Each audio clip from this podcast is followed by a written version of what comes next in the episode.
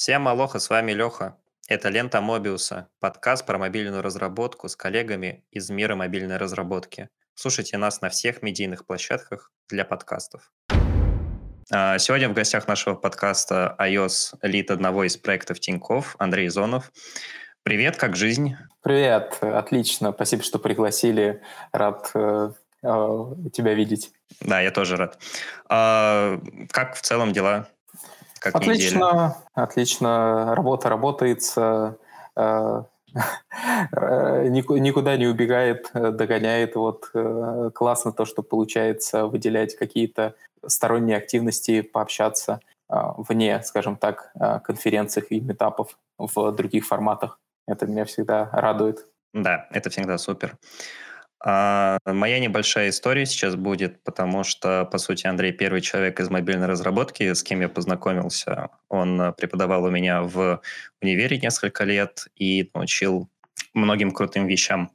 А, как в целом ты вспоминаешь то время, когда ты был преподавателем? О, ну, на самом деле максимально позитивно. А, в целом э, я пошел э, преподавать по собственной инициативе. Это было насколько я помню, в 2015 еще году. Соответственно, э, как бы это была моя благодарность вузу, э, который дал мне знания, э, дал возможность устроиться в классную компанию, ну и, соответственно, дал те знания, которые были достаточны. И мое преподавание в ВУЗе – это было как бы мой социальный налог который я платил, и пытался отдать студентам то же самое, что э, давали мне. Потому что в целом это точно абсолютно благотворительная история, и я поражаюсь каждым преподавателем, кто работает чисто как преподаватель, не работая где-то еще параллельно в IT-компании, и тем не менее поддерживают высокий уровень навыков. Насколько я вот сейчас помню, зарплата преподавателя на полставки окупала чисто бензин и парковку около университета, чтобы э, вести лекции. А, и я туда еще вкладывался, соответственно, э, в камеры, в рекордер, в петличку, я не знаю, э, с вами я, наверное, тоже какие-то лекции записывал в видеоформате, да-да-да. Ну и, соответственно, да, там были абсолютно разные курсы с мобильными приложениями, просто э, с разработкой. И ну, мне очень нравилось, и э, самое классное то, что э, в тот момент, когда я, э, соответственно, ну, бросал, мне казалось, что мне не хватает какого-то фидбэка. Большинство студентов ну, не осознавали ценность вот этого всего, э, что это делается не ради какой-то работы ради работы, а ради их знаний. И когда э, вот ваш курс, которые классно были замотивированы и хотели получать знания и заряжали, после вас там э, были не, некоторые скажем так, волна пошла вниз, там, где э, таких заинтересованных э, студентов было гораздо меньше, и меня это перестало драйвить, и как-то э, перестал этим заниматься. А сейчас меня начало это обратно догонять. То есть э, те видео на Ютубе, которые я когда-то выкладывал для студентов, чтобы они их смотрели, ко мне приходят актуальные коллеги такие, а это ты там тот чувак, который на Ютубе про Курдату рассказывал. Я такой, как ты их нашел? Они были в публичном доступе, чтобы их находили студенты. Или э, ну, очень классно. Еще максимально заряжает э, то, что многие студенты э, пошли работать по специальности, и я надеюсь, что какая-то талика э, моей заслуги в этом есть, или хотя бы э, мои знания, которые я пытался передать, и опыт э, реальной разработки чем-то помог их, им на пути. Возможно, они бы стали э, также э, айтишниками, но не так быстро, или не так быстро бы выросли, или, может быть, кто-то не зажегся и не увидел, что это не так скучно, как рассказывают на первом и втором курсе по программированию. Вот. И это вот мои воспоминания такие максимально позитивные и светлые. Блин, самое полезное, то, что я сейчас вспоминаю, это то, что на моем втором курсе ты э, сразу дал нам, как работать с гитом, и то есть мы просто чуваки, которые только там э, пилят какие-то не сильно сложные лабы на плюсах, мы уже начали, начали копаться вот в чем-то таком из реального мира. Вот это прям хороший такой фундамент, базу задало. Не, очень классно то, что Э, в вузах э, все еще сохраняется вот эта синергия, э, теории, которая в целом нужна, но она нужна когда-то потом, когда ты станешь программистом, и какой-то практики, которая, ну, на мой взгляд, как раз и мотивирует. То есть я пришел в iOS-разработку именно потому, что был преподаватель, который болел iOS-разработкой. И это передалось ну, почти все, всему нашему э, курсу, и как бы у нас полгруппы э, стало мобильными разработчиками. И, на мой взгляд, это просто э, сумасшедший результат, учитывая, что дефолт путь — это в backend, Java, потому что была лекция и курсы по Java или .NET, потому что было э, системное программирование под .NET. Ну, не будем, я думаю, сильно углубляться. Да. Да, вообще получается, что мы третья волна такая, то есть э, сначала э, вас там э, зарядили, потом мы, теперь, теперь вот еще что-то берем, пилим. В целом очень круто. А тебя в целом двигало именно, ну, помимо чувства долга, вот этот вот классный вайб, когда общаешься там с кем-то помоложе, кто прям тоже начинает загораться? Да, да. Э, во-первых, вайб э, того, что люди интересуются, и ты им даешь эти знания. Во-вторых, на самом деле, ну, э, в тот момент, когда я приходил, я ну, начинал свой путь также в IT. Да, у меня было сильно больше практических знаний, но не сказать, что я там был каким-то невероятным IT-гуру. А, и, соответственно, в рамках тех же самых курсов, которые я с удовольствием брал на себя, я э, был свободен в выборе технологии и, соответственно, мог также параллельно сам э, познавать что-то сильно вглубь, и у меня были дедлайны, потому что я должен рассказать это студентам. Как э, в том анекдоте, э, когда преподаватель рассказывает э, те, теорему первый раз, рассказывает второй раз, потом на третий раз говорит «поняли?», студенты опять молча. Да я уже сам понял. Вот примерно так же это и было. То есть э, у меня был дедлайн, когда мне нужно было рассказать какую-то тему студентам, а, лекцию. Я понимал, что на эту лекцию надо сначала это изучить, а потом еще часа четыре это все дело формулировать в материал, который можно преподать, и разбирался прям сильно глубже во всех нюансах там многопоточного программирования или там а, разных подходах к мобильной разработки, именно в рамках там, курсов для студентов изучил Android, в рамках курсов для студентов э, потрогал Flutter. Ну, то есть, э, как бы я мог себя замотивировать потрогать Flutter? А так иде- идеальный план.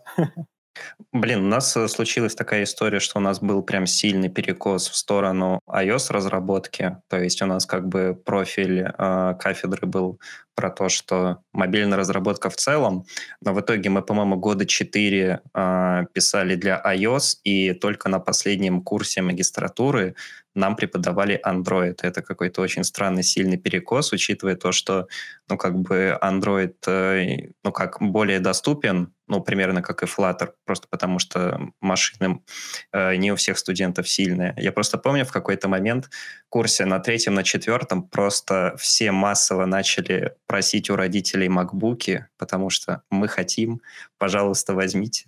И э, ну, достаточно прикольная была такая ситуация, прикольный такой вайб, когда там э, мы все брали, писали лабы, пытались что-то разобраться. У меня, ну, личная боль есть небольшая, потому что, э, ну, у нас же маки все стоят в лабах, и чтобы дома продолжать писать, я себе поставил виртуальную машину на ноутбук, и у меня было очень мало памяти, э, видеопамяти выделено. В итоге у меня там не знаю, 3 FPS, я писал лабы, я помню, я а, для того, чтобы автомат получить, я в ночь перед экзаменом там до 4 сидел, пытался там а, карточки разукрашивать. Э, в итоге помогло. А, у тебя вот за твой вот этот большой опыт э, преподавания получилось ответить на вопрос, как э, в целом люди занимаются преподаванием вот там несколько десятков лет. Вот как у них получается не перегореть от этого? А, на мой взгляд, это что-то, что заложено у тебя а, в необходимости. То есть у тебя, как у человека, видимо, либо а, тип такой характера, когда ты хочешь что-то отдавать. То есть я, закончив свою деятельность в ВУЗе, сейчас как занимаюсь менторством, участвую в образовательных активностях, там, финтех-школой то же самое занимаюсь, потому что мне это интересно, мне это нравится. И э, те же самые выступления на конференциях, которыми я начал активно заниматься после того, как перестал преподавать в ВУЗе, это, на мой взгляд, как раз-таки э, использование освободившегося времени, наложенное на э, мое желание что-то доносить, во что-то копаться и потом делиться этим знанием. И желание делиться вообще никуда не отпускает. Ты можешь перестать преподавать, а потом, когда тебе предложат, ты такой, да, это я, я хочу, и я хочу э, применять эти навыки, несмотря на то, что это обычно а, никак не монетизируется. И то же самое воронежское комьюнити, которое а, начало сейчас мобильно организовываться с метапами и вот этим всем, оно просто про то, что я хочу, чтобы вокруг э, были э, встречи, где люди делятся опытом и что-то рассказывают, где я могу выступить и не ехать в Москву или в Питер, э, чтобы выступить на конференции, а что-то такое э, маленькое и э, не сильно подготовленное рассказать на внутреннюю аудиторию. И Поддержка вот, локального да, сообщества. Да, да. Ну, и это даже больше не какая-то поддержка моя. Я, э, когда был э, junior-middle разработчиком, мне очень хотелось ездить на конференции. Я от этого заряжался, так же, как и от студентов. И у меня есть немножко, видимо, в характере то, что мне нужно какая-то позитивная зарядка, чтобы меня это замотивировало. Вот э, конференции меня мотивируют. И то, что есть какие-то э, вот такие вещи, они прям э, мотивируют э, двигаться, и хочется это развивать. И мне кажется, с преподавателями то же самое. Они просто сидят как бы на игле преподавания, на том, что они э, несут благо и получают ну, действительно от студентов часто очень позитивный и долгий фидбэк, а перейти э, работать куда-то еще теоретически они могут, но это будет, скажем так, без души и без удовольствия. И, соответственно, как ты знаешь, многие преподаватели хоть и работают, но основное, основное своим местом работы считают вуз. Вот я так не смог. А ты переиспользуешь какие-то практики э, в менторстве, ну, те, которые ты приобрел за момент преподавания, общения со студентами? Ну, может быть, более личный подход. Э. Ну, э, хороший вопрос. Мне кажется, в менторстве я использую больше вот именно в менторстве э, те знания и понимания, которые я приобрел от своего ментора. Опять же, когда я начинал свою карьеру, я приходил практикантом на третьем курсе, как бы стажером, и у меня был ментор. И то, что работало на мне, я пытаюсь перекладывать на других. Это там практики письменной коммуникации, например. Это очень классная практика, то, что э, ты договариваешься там, с менти, чтобы он к тебе не приходил с каждым вопросом лично, несмотря на то, что потенциально вы даже рядом сидите или можете созвониться, и ты действительно свободен, а ты просишь его сформулировать это в сообщении. И зачастую я, когда э, был практикантом, я пока формулировал конкретно вопрос, находил ответ. И э, перекладывая то же самое, я вижу, что это работает не только на мне. Но в целом, конечно, э, то, э, что дает именно преподавание, в том числе, мне кажется, отпечаток откладывает, но это именно то, что не нужно недооценивать сложность знаний, нужно давать все по этапам, возможно, что-то такое более классическое в, моем менторстве есть, близкое к преподаванию в ВУЗе.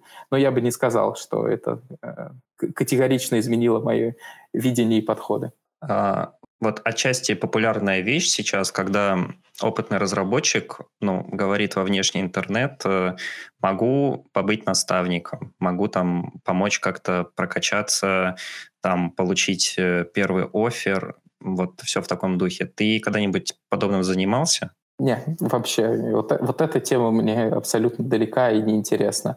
А, и вот на самом деле, а, если подумать, есть э, образовательные активности, активности, которые больше благотворительные, да, вот как в ВУЗе том же самом. А, но для меня, если я хочу просто кому-то помочь, я пойду в ВУЗ, потому что, на мой взгляд, там более целевая аудитория. А есть э, образовательные активности, которые потенциально еще и приносят value для компании, в которой ты работаешь, или для тебя, как там, для тимлида. То есть, если я веду какого-то ментора, э, менторю какого-то практиканта, я понимаю, что в успешном стечении обстоятельств он станет моим коллегой и ну, будет писать классный поддерживаемый код. В случае с подобными активностями люди зачастую э, приходят, э, не хочу никого обидеть, но не совсем понимая, э, во-первых, необходимость этого всего, а во-вторых, не понимают то, сколько сил это все может затратить. Я не знаю, слышал ты или нет, были менти-программ, в которой я чуть-чуть участвовал, и мне она не очень нравилась. Это как раз там, где фирма, в которой работал, публично говорила, что приходите к нам, у нас есть менторы, которые вам. И это была ну, как образовательная активность, она была бесплатная, так за футболочки.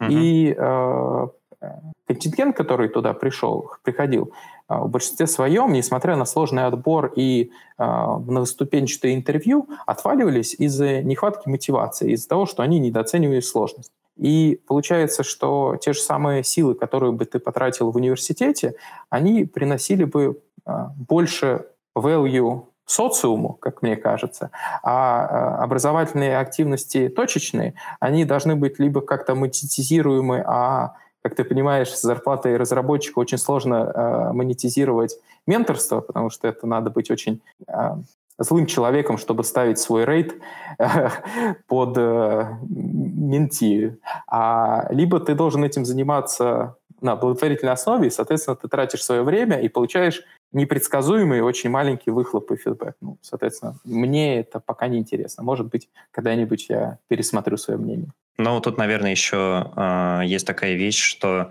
очень часто люди перегорают, то есть mm-hmm. они приходят, хочу научиться всему, в итоге ты как-то ну, пытаешься помочь, а потом к тебе э, приходит сообщение, типа, у меня был просто маниакальный период, э, все, я, я остыл к этому.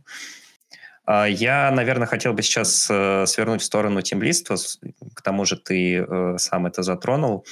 Э, если я правильно понимаю, ты занимаешься всем этим достаточно долго, за годы работы ты смог сформулировать для себя основные правила тем лида? То есть каким он должен быть? Должен быть, я не думаю, что можно так сказать. Он может быть абсолютно разный. И, на мой взгляд, ну, опять же, это вот чисто мое мнение, что тимлит — это вообще не отдельный человек, это роль. И, ну, э, есть такая аналогия, как шапочка. Какой-то член команды одевает шапочку тим лида и э, исполняет эту роль.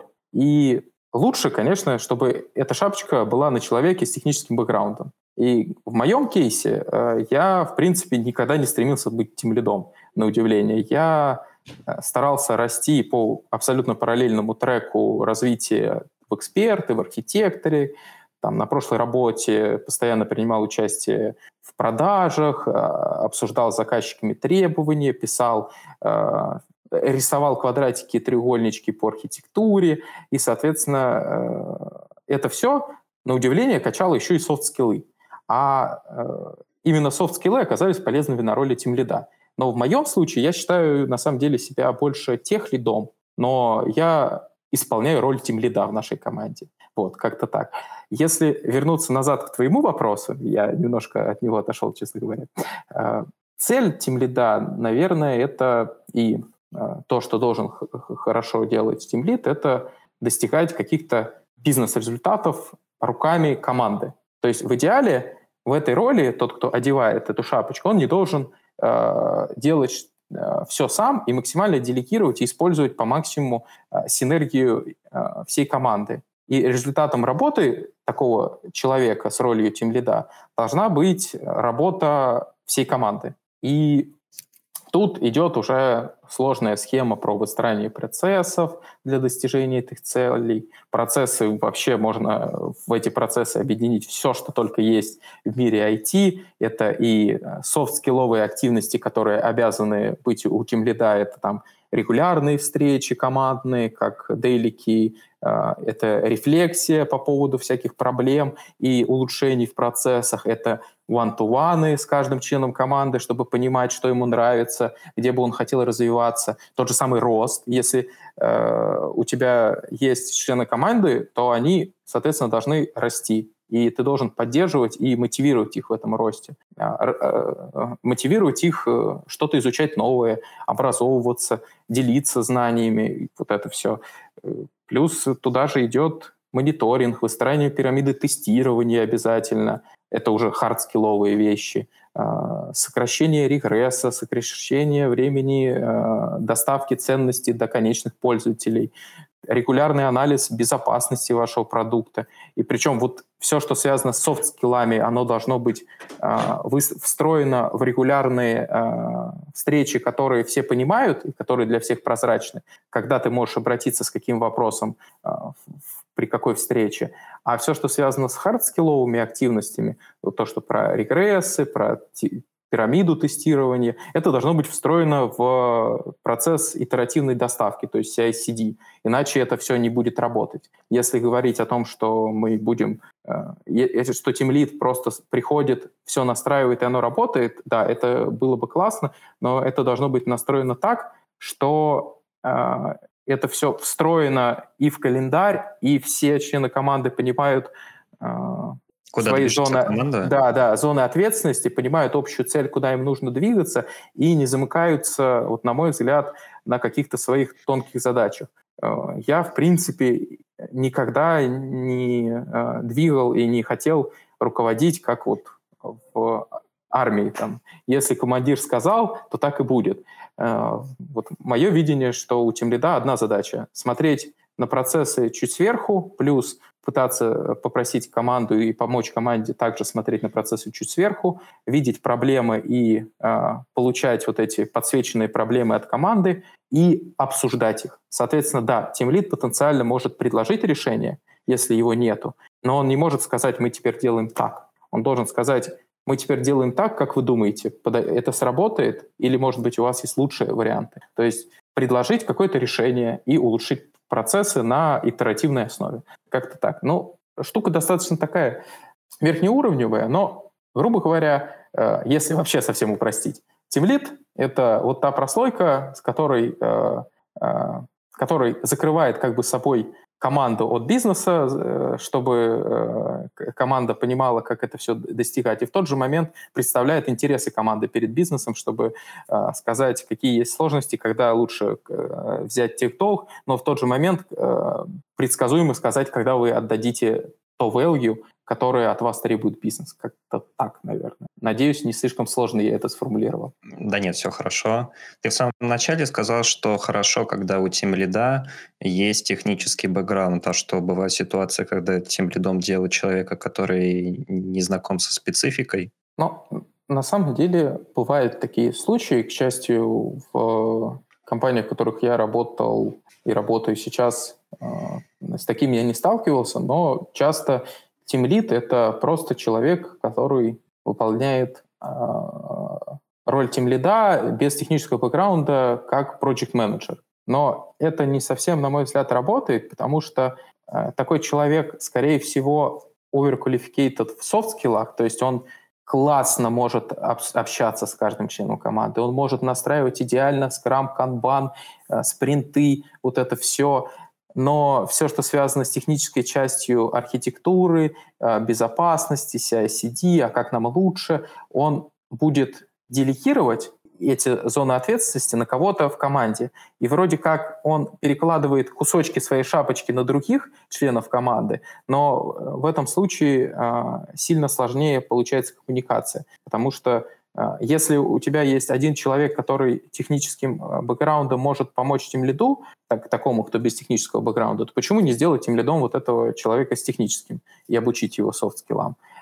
А если нужно спрашивать каждого члена команды за его зону ответственности, то это э, потеря на коммуникации будет стоить очень дорого. Но, опять же, я вполне себе могу представить э, ситуацию там, где технический э, техлид не обладает софт-скиллами и является интровертом, и он не вытягивает. И в этом кейсе, в принципе, э, вполне себе может выполнять роль, как я и говорил, тимлида один человек, а так как он э, э, достигает бизнес-результата руками команды, то все хард вещи он перекладывает на своего техлида или архитектора. Почему бы и нет? Особенно это работает, мне кажется, в каких-то совсем больших системах, где узкая специальность, специализация уже э, играет в плюс. То есть ты как-то склоняешься к тому, что тимлит это все-таки кто-то вроде менеджера, а не главный разработчик команды?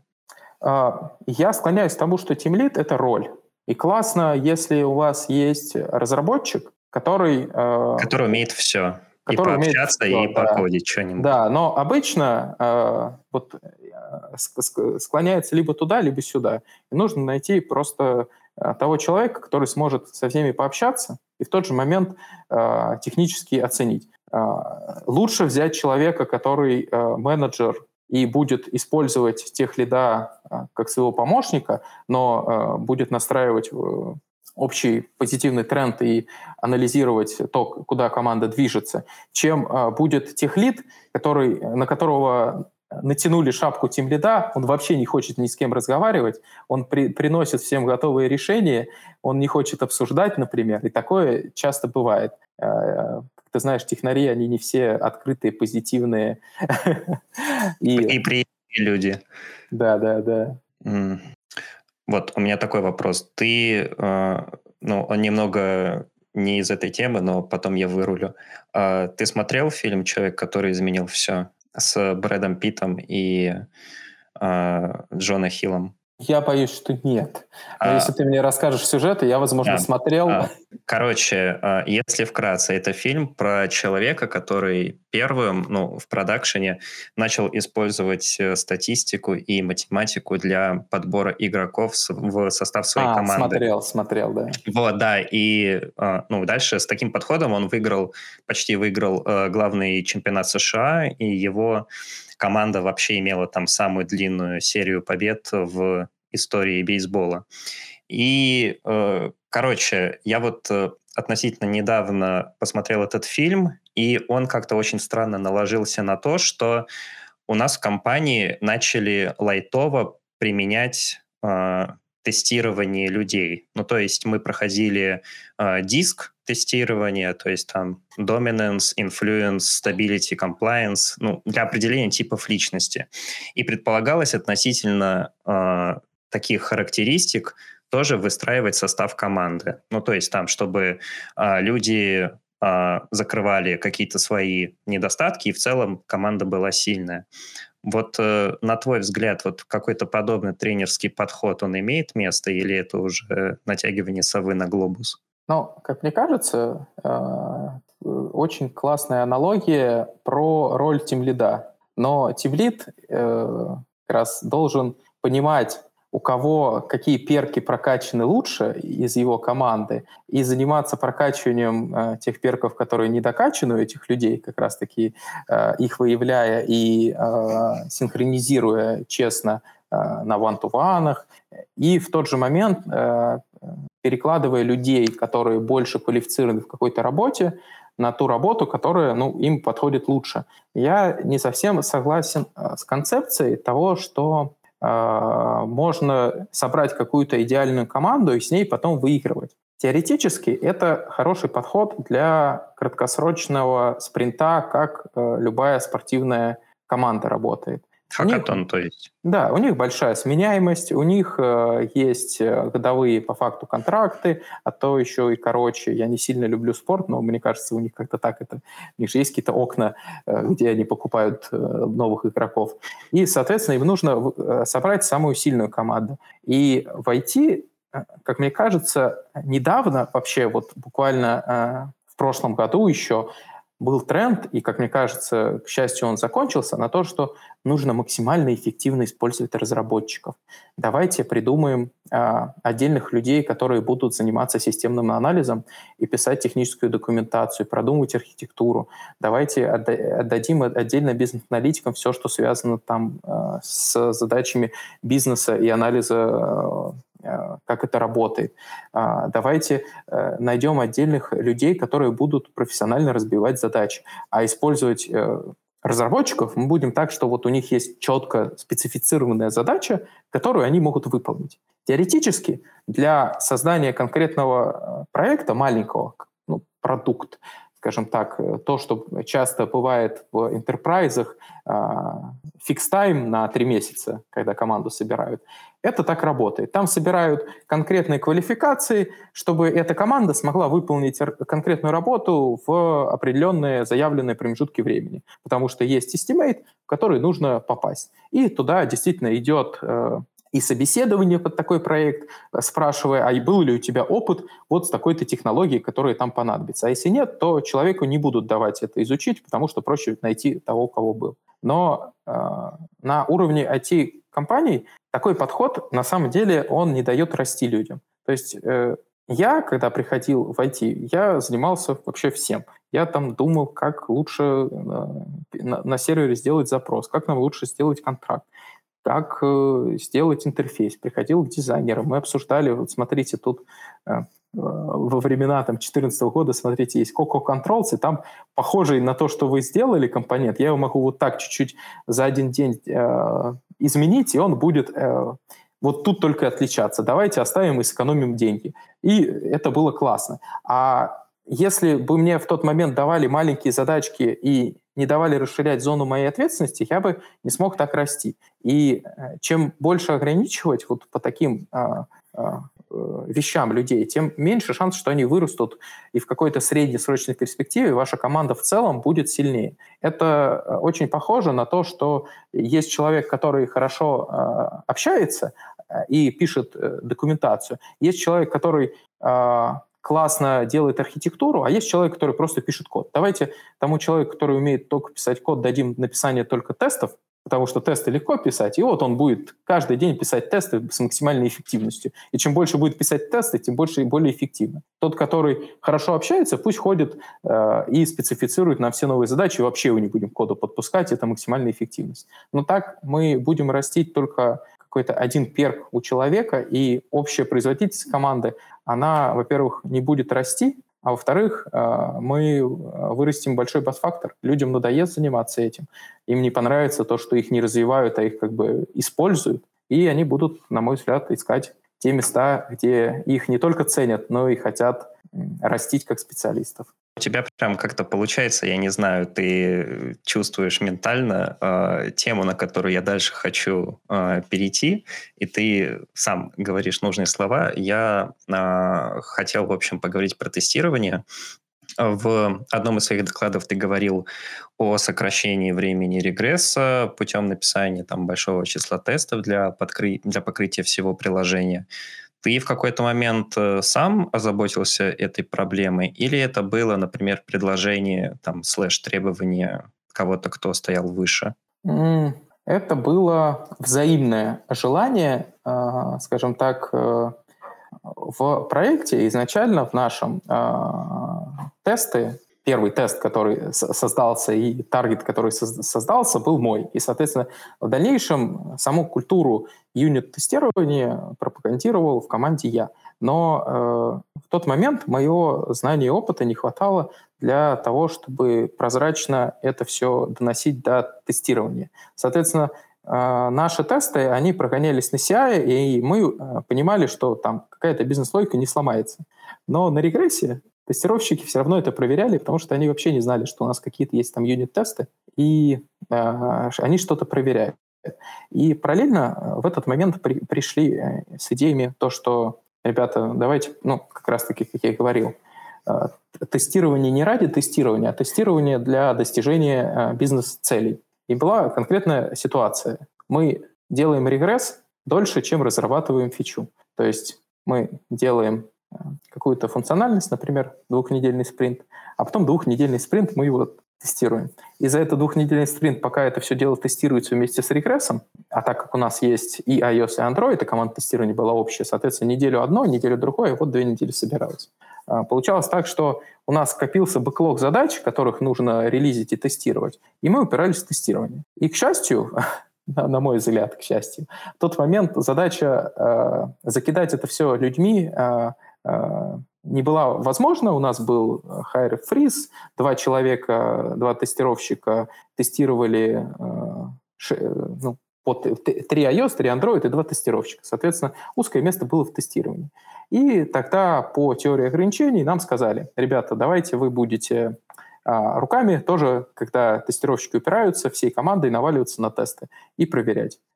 Разработчики не очень любят тестировать и умеют, и к нам приходили с негативом, что вы пропускаете, не, не, неправильно тестируете, а по факту мы э, ничего не пропускали, мы тестировали то, что накодили. А то, что не накодили, мы не тестировали. Мы же знали, что мы накодили. Ну, ментально, естественно, не специально. И, соответственно, в тот момент мы решили, что вот есть тест-кейс, давайте мы будем по этим тест-кейсам писать в тот момент UI-тесты, а, которые точно повторяют э, то, как тестировщики бы а, проверяли этот тест-кейс. И таким образом мы сократим регресс. Ну и, соответственно, с этого момента началось мое погружение а, в этот обширный мир тестирования, когда мы начали думать, а как же нам использовать не только UI-тесты, но и юнит-тесты, потому что UI-тесты очень нестабильные, прогоняются очень долго. Как раз когда мы сократили время регресса, мы осознали, что у нас прогон тестов в один поток ночью занимает 8 часов. Если мы продолжим писать UI-тесты, а, то ночного прогона нам не хватит, скажем так. И, соответственно, начали а, в это все дело а, погружаться, начали думать, как же можно сдвинуть вот этот фидбэк от UI-тестов на чуть пораньше, как можно переписать тест-кейсы, чтобы тестировать end-to-end тестами как можно меньше по пирамиде. Ну, соответственно, а, верхушка пирамиды — это end-to-end, посередине у нас идут интеграционные и сам внизу юниты. И, естественно, сначала у нас пирамида была такая, потом мы ее превратили вот в такую, и все еще движемся до вот такой. Как бы не буду я мудрствовать лукаво, э, пирамида все еще не идеальна, но э, на самом деле, как показывает и мой опыт, и опыт коллег, с которыми я работаю, и которым мы дальше несем эту идею, э, Самое главное — это э, в тестировании и покрытии это, что, чтобы тестировать не просто ради тестирования, чтобы не тестировать ради 90 или 100% покрытия. Нужно э, тестировать, чтобы что-то приносить. То есть в нашем случае приносить сокращение регресса. И э, позже, чтобы приносить э, раннее выявление проблем. Если мы пишем больше юнит-тестов, то, соответственно, больше проблем мы получаем не на следующий день после прогона ночных тестов, а прямо на мерши квесте этот код не вливается в основную ветку. Если мы э, пишем больше, в принципе, э, тестов по пирамиде, то у нас вообще минимум тестов э, и нестабильного кода попадает в э, бранч для релиза, и мы понимаем э, очень на раннем этапе, можем предсказывать, что произойдет. У нас э, не будет или с меньшей вероятностью будет такая проблема, что в процессе регресса перед релизом мы осознали, что у нас сломана функциональность и вынуждены передвигать этот релиз. Это все э, очень помогает с прозрачностью, с предсказуемостью доставки продукта. И самое удивительное, э, что было для меня ну, немножко открытием, исходя из метрик, за которыми я следил как э, Lead, сократился э, time to market. То есть с момента того, как мы закоммитились на то, что мы донесем какую-то функциональность пользователям до конечного релиза, проходит меньше времени, чем э, проходило времени с сопоставимой задачей, которую мы оценивали, когда мы ее сначала делали, а потом покрывали UI-тестами, чтобы сократить регресс. И таким образом вот, вот этот подход со сдвигом влево э, тестов, с написанием э, тестов ближе к ТДД, то есть написанию сначала тестов по э, спецификации и тест-кейсам, а потом кода, оно еще и ускоряет э, сжимает как бы время э, э, готовности какой-то функциональности. Про ТДД, э, вот ты сказал, и как люди обычно приходят к ТДД? Они сначала все покрывают матом, а потом тестами. Потому что очень редко, когда ТДД выстраивается сразу, и обязательно что-то должно произойти, какой-то должен быть, не знаю, побудитель к тому, чтобы на это все переходить. А в целом, как э, с точки зрения разработки это все построено? То есть какой-то один разработчик выделен, который пишет тесты, или вы в целом как-то вносите свой вклад по чуть-чуть? Ну, в данный момент мы пришли как на iOS, так и на Android к а, решению, а, что фича а, идет в а, основную ветку, только покрытая тестами. Соответственно, Теоретически тебе не очень важно, пишешь ты по ТДД или покрываешь тестами готовую функциональность. Самое главное, чтобы открывал ты merge request, с фичой и с тестами к этой фиче. Соответственно, если писать сначала фичу, потом тесты, то есть вероятность, что кто-то другой эту фичу сломает. Если ты выливаешь фичу сразу с тестами, то ты ее как бы цементируешь, и никто другой не сможет влить ломающие твою фичу изменения, потому что упадут тесты на MagicQuest. И, а если ситуация, что несколько людей над одной и той же фичой работают, или вы стараетесь таких ситуаций не допускать? Ну, естественно, несколько людей работают всегда над одной фичой, почти всегда у нас нету столько количества фичей, э, но э, с точки зрения э, бизнес-юнитов это обычно разные модули, есть разные экраны, и мы стараемся разбивать задачи так, чтобы можно было их э, либо тестировать, изолированно, либо разрабатывать, либо и то, и то желательно. Потому что очень важно, э, когда есть э, несколько членов команды, чтобы можно было отдавать тестированию какой-то элемент, который уже возможно проверить. Соответственно, когда мы к задаче привязываем какое-то количество тест-кейсов, то мы, во-первых, понимаем, что проверить, ну, какие тесты написать. А во-вторых, когда задача приходит к тестированию, тестирование открывает тест-кейсы к этой задаче и понимает, что им нужно проверить в рамках этой задачи.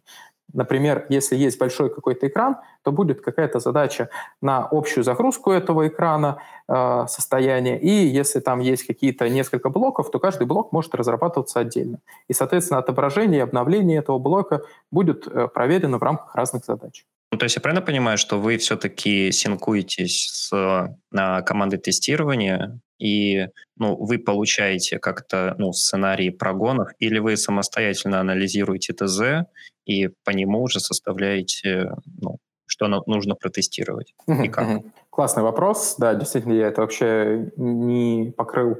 А, в целом у нас задача приходит на этап разработки а, от специфицированной. И от специфицированной задачи, что это значит? Это значит, что а, разработка, тестирование, дизайн и бизнес вместе собрались, обсудили и поняли, а, что будет сделано, полностью описали техническое задание, как, ну, спецификацию всем нам известно, и написали по этой спецификации тест-кейсы и разбили а, задачу, общую фичу на подзадачи. Соответственно, когда мы приходим на планирование, мы оцениваем задачу, разработку плюс тестирование. Соответственно, разработчики проверяют, сколько им займет время разработать и написать тесты, а тестирование а, оценивает, сколько, как им кажется, а, займет тестирование этой функциональности. Соответственно, так как у них известны тест-кейсы, которые уже прикреплены задачи и написаны тестированием, им проще понимать, а, сколько займет тестирование каждого элемента, потому что описание э, задачи обычно максимально техническое,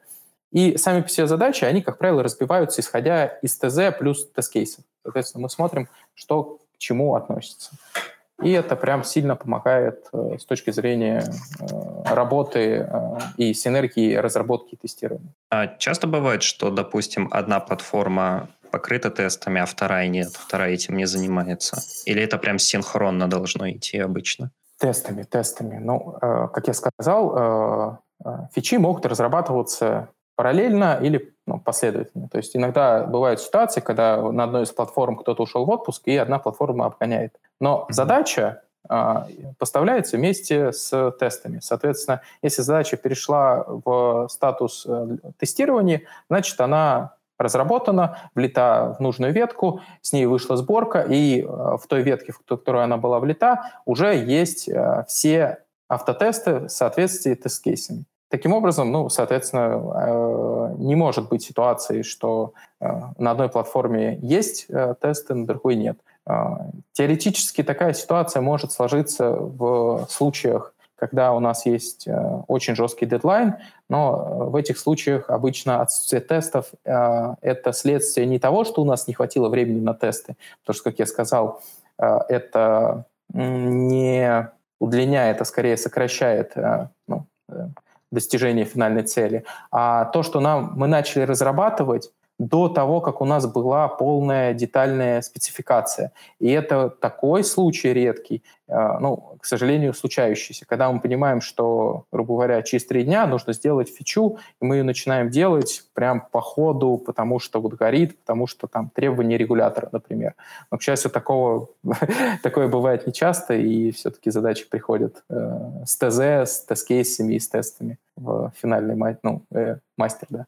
Можешь сформулировать э, лучшие практики для внедрения тестирования в приложение? Или, может быть, вообще есть э, ситуация, когда тесты лучше не включать в приложение? Ну, во-первых, нужно синхронизироваться с тестированием.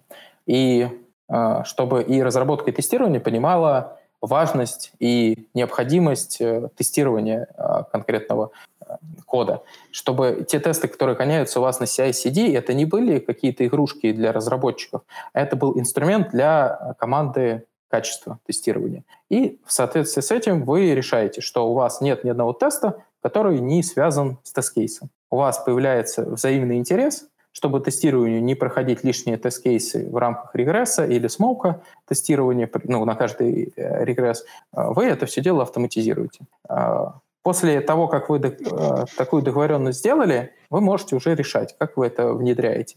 Либо вы внедряете только с новой функциональностью, и таким образом не увеличиваете тот комок регресса, который у вас есть, и постепенно покрываете те, те тесты, которые занимают больше, тест-кейсы, которые занимают больше всего времени у команды тестирования. Либо вы работаете в параллельном направлении и новые, и старые, и вообще останавливаете разработку. Но о таком я не слышал, к сожалению, так не работает. А, по поводу э, внедрение каких-то более сложных практик, там, пирамиды, ТДД, это, к сожалению, все исходит э, из опыта. Можно сказать, что лучше писать по пирамиде, но э, изначально команде, э, скорее всего, будет проще закрыть какие-то свои базовые потребности UI-тестами и при э, понимании то, что они уперлись в UI-тесты, а это уже хорошо, это значит, что у них команда тестирования получает э, информацию о багах э, каждое утро. То есть у вас каждую ночь как бы проходит регресс, только автоматически, не руками тестирования, а автоматически. Но вы понимаете то, что там иногда какие-то тесты флакают, э, то позитивные, то негативные результаты показывают, им приходится это перепроверять. Ну, да, давайте эти тесты нестабильные перепишем. И вот тут вы внедряете это дальше. С точки зрения ТДД, там на самом деле все просто. А, я до сих пор а, не являюсь а, пропагандистом ТДД, но являюсь приверженцем. Почему я являюсь приверженцем? Потому что э, когда команда начинает писать тесты, э, и у нее нету понятного э, отработанного флоу по написанию тестов, часто получается так, что ты написал код, потом, чтобы покрыть его тестом, ты переписал код. И эта двойная работа, она очень неэффективная. И плюс, когда ты пишешь тесты после написания кода, зачастую ты вводишь очень много лишних абстракций. А, с точки зрения концептуального программирования, может быть, какие-то фабрики, а, фасады, это все классно, но хочется а, вместе с этими solid э, паттернами, еще какими-то принципами иметь все-таки простоту и читабельность кода. И максимально читабельный код получается тот, который был изначально написан, исходя из той функциональности, которую нужно проверить. А, и вот это прям очень сильно помогает. Я э, людям, которые не понимают, как покрыть свой код тестами, э, всегда предлагал ну, какую-то новую функциональность написать, а как бы ты ее протестировал, а потом описал бы эти тесты.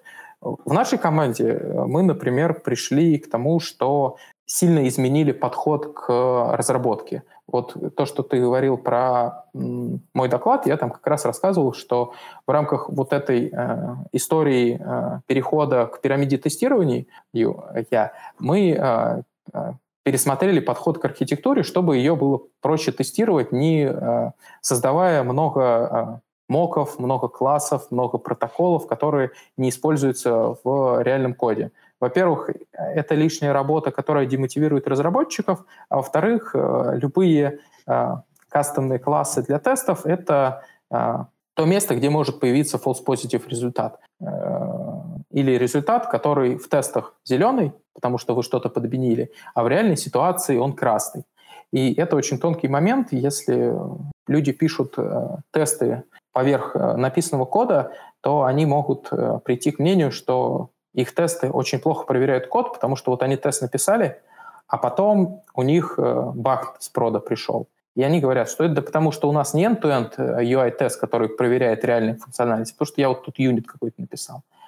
А проблема не в этом. Проблема в том, что он изначально, когда писал код, он не думал, как его проверит. Соответственно, когда он покрывал этот код тестами, он не подумал, что там еще где-то есть у него элементы, которые он э, не проверил. И, естественно, сильно сложнее покрывать такой код и э, лучше писать по ТДД. Поэтому многие приходят к ТДД, когда их э, тест-кейсы, которые приходят на разработку, помечены как unit или functional, unit или functional. Опять же, мы на раннем этапе э, стараемся э, с командой тестирования и разработки обсудить, какие тесты мы сможем попробовать написать юнитами интеграционные. У нас есть правило, что мы используем UI или снапшот-тестирование только в крайних случаях, там, где у нас нет вообще никаких идей, как это покрыть другими тестами. Я думаю, что мы будем, наверное, закругляться, потому что уже больше часа.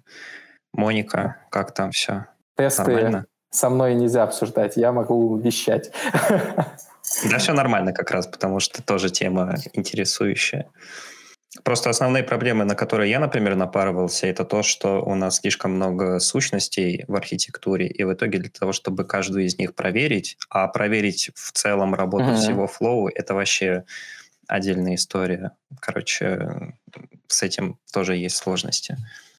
В целом, вся концепция современной архитектуры мобильных приложений с однонаправленностью, с UDF, с MVI, э, ну, всем-всем-всем TCA архитектуры, она вокруг того, что э, люди хотят э, писать тесты вокруг кода.